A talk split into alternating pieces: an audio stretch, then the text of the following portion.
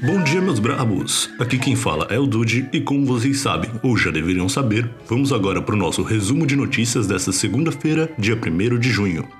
Antes de mais nada, eu queria te relembrar que você deve seguir a gente lá no Instagram, arroba Brabo e faz esse favor aí pra gente. Agora, a música tensa, editor, que vamos falar sobre os números do coronavírus.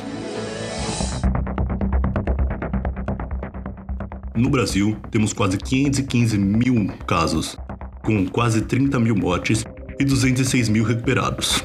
Atualmente, temos 280 mil casos ativos. Lembre-se de manter o distanciamento social e sempre que sair de casa usar máscara. E agora, vamos para as notícias do dia. Nos Estados Unidos, os protestos pela morte de George Floyd chegaram a 75 cidades, e em São Paulo, um ato pró-democracia começa pacífico e encontra um grupo pró-Bolsonaro e termina em confronto com a PM. Muito peculiar desse ato pró-democracia foi que as torcidas de Santos, São Paulo, Palmeiras e Corinthians se uniram. Agora um pouco sobre esporte. Bom dia, Alex. Bom dia, Dude. Agora sabe quem voltou pro Fluminense? O Fred. Sim, o Fred da Copa de 2014. Ele assinou um contrato com o Flusão até o dia 21 de julho de 2022, no dia de aniversário de 120 anos do Clube das Laranjeiras. Já nas Europa, o Borussia passou o carro em seu jogo, metendo um 6 a 1 no Paderborn, com 3 gols de Jadon Sancho e com direito à comemoração pedindo justiça a George Floyd. Mas 6 a 1 Alex, não foi um carro, foi um caminhão. Agora, ninguém mais, ninguém menos que Luiz Mendes para falar sobre as principais notícias da economia. Fala, Dudão! Ontem, o Banco Central divulgou o chamado Boletim Focus, boletim mensal divulgado pelo nosso Banco Central que traz as expectativas dos nossos indicadores econômicos, tanto por parte do Banco Central, como ele vai e sonda o mercado para ter o chamado consenso do mercado.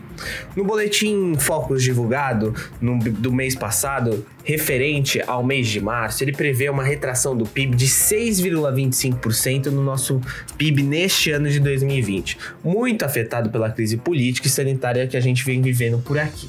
Já o dólar, por incrível que pareça, ele caiu. Caiu? Sim, ele caiu. Mas calma que não foi muito. Foi só uma queda percentual de 0,7%, fazendo que ele feche no patamar de comércio, não é o dólar turismo, aquele que você vai comprar para viajar, o dólar comercial, o dólar chamado Petax, ele fechou na casa dos 5,39. No mercado financeiro corporativo, a CSN, a siderúrgica, ontem fechou com alta de 5,39%, cravando o preço de 10,32 centavos para cada papel. Já a Braskem, negociada pelo ticker BRKM5, fechou com baixa de 4,34%, batendo os R$ 27,74. Muito obrigado, Luiz. E agora eu tenho uma mensagem para você. Sim, para você mesmo que tá me ouvindo. Pega o papel e a caneta aí para anotar as recomendações de hoje. Você quer ver um filme bom, vai lá ver o Show de Truman ou O Impostor. São dois filmaços que você pode encontrar lá na Netflix, a famosa locadora vermelha. Se você gostou das notícias de hoje, lembra de seguir a gente no Instagram e assinar o Bom Dia Brabo no WhatsApp. Um bom dia para você, um beijo grande e até amanhã.